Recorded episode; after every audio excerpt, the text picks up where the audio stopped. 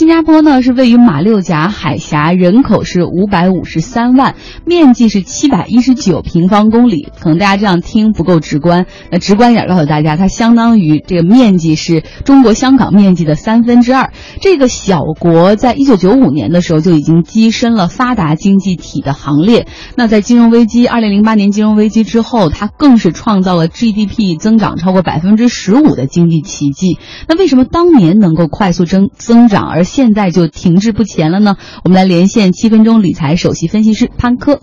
首先，我们看它虽然小，资源也比较匮乏，但是它的地理位置是非常得天独厚的。它位于马六甲海峡的那个出入口，因为马六甲海峡连着太平洋和印度洋嘛。多年以来，世界上百分之三十的这个海上贸易和超过百分之二十五的石油这个运输都要经过新加坡控制的马六甲海峡，对新加坡经济的增长的助力也是非常决定性的。其次呢，就是它的整个经济特点呢是比较灵活。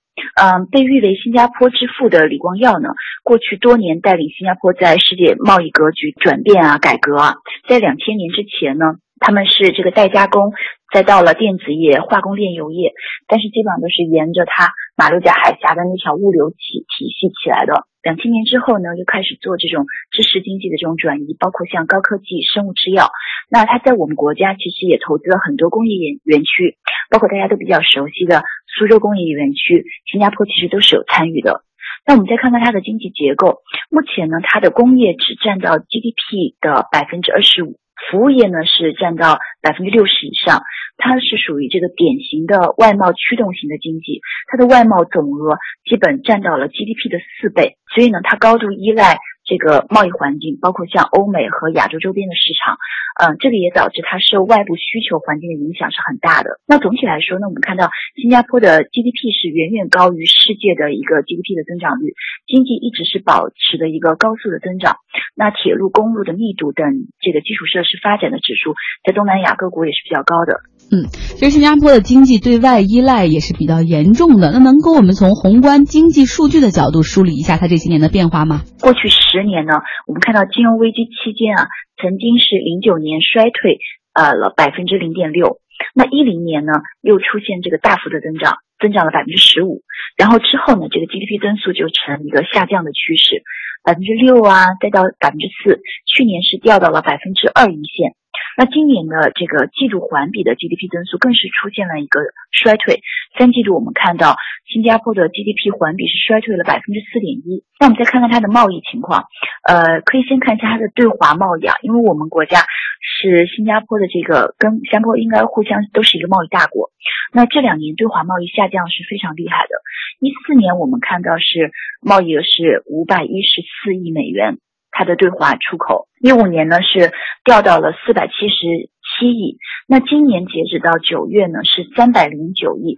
如果按照比例算下来，到十二月底大概就是四百亿。四百亿相较于呃一四年的这个五百一十四亿，其实是下滑了百分之二十的。那不只是对华，它对全球的贸易，其实一五年、一六年都在同比下滑。那虽然它的贸易一直保持一个顺差，大概五百亿的全球贸易顺差，但是进口和出口的数据都在下降。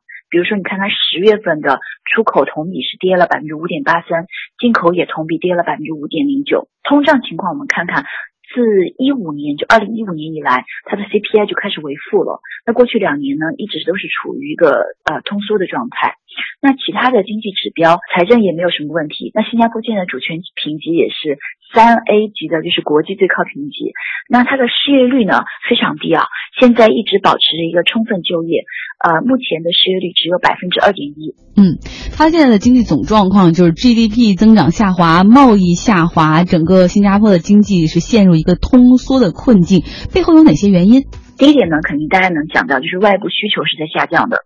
那二零一四年起呢，就是下半年开始，大宗商品的需求是逐渐下降的嘛。我们看到原油也是从二零一四年的下半年，从一百美元每桶的位置啊，跌到我们看到最低的时候二十多美元每桶。现在原油反弹了一点，欧派克最近开完会了嘛，原油涨到五十多，但是比二零一四年的这个曾经的一百多块钱是要低很多的。贸易也不景气，导致新加坡的马六甲物流港。和发展起来的一些像原油的加工等板块被冲击的比较厉害，那相关企业营收也是出现下滑。比如新加坡比较有名的一个国有控股公司淡马锡，它在二零一五年。就是亏损二百四十亿，还有个原因导致它现在经济出问题呢，就是东南亚的这个竞争环境是加剧的。中国看看，我们跟新加坡的经济交互一直是比较多啊，截止到二零一五年，我们在新加坡的这个整体的 FDI，就是国际直接投资存量，大概是三百二十亿美元。主要是一些待建的地铁隧道啊，还有轨道等等项目。那这个金额呢，基本上也占到了中国对东南亚十国整体 FDI 存量的百分之五十。另外百分之五十呢，就是其他东南亚国家的嘛。它这个呃，过去十年就是我们对除呃新加坡之外的东南亚国家的 FDI 的增长也是比较快的。而且我们参与的很多项目啊，都有机会去打破新加坡现在的经济命脉马六甲海峡的一个航道优势。中国在马来西亚建铁路。那也帮助泰国在开凿运河，这些都有可能能够绕开马六甲海峡，在上海啊、天津的自贸区建成，并且在上海还建了一个很大的港口——洋山深水港。二零一零年的时候，也就是在五年前，它的吞吐量就已经超过了新加坡。那这些其实都对新加坡的经济和贸易环境是形成了威胁的。嗯，还有一点呢，可能是新加坡自己的问题，就是它的人力成本比较高，因为它很富嘛。在今年的上半年，新加坡可能就有。四万多家企业是面临一个关门的问题。应该说，这种人力成本导致一个挤出效应啊，有很多资金可能就脱离新加坡往马来西亚呀，就是印度啊等等一些国家转移了。所以我们也看到，就是最近一段时间，这个马来西亚的经济发展是比较快的。嗯，这个新加坡的服务业和对外贸易都已经陷入停滞不前的一个状态。同时呢，它此前一直在离美国很近，希望能够达成那个 TPP 哈。可是现在随着特朗普上台，前景也变得扑朔迷离。关于新加坡经济的后续，我们也会持续关注的。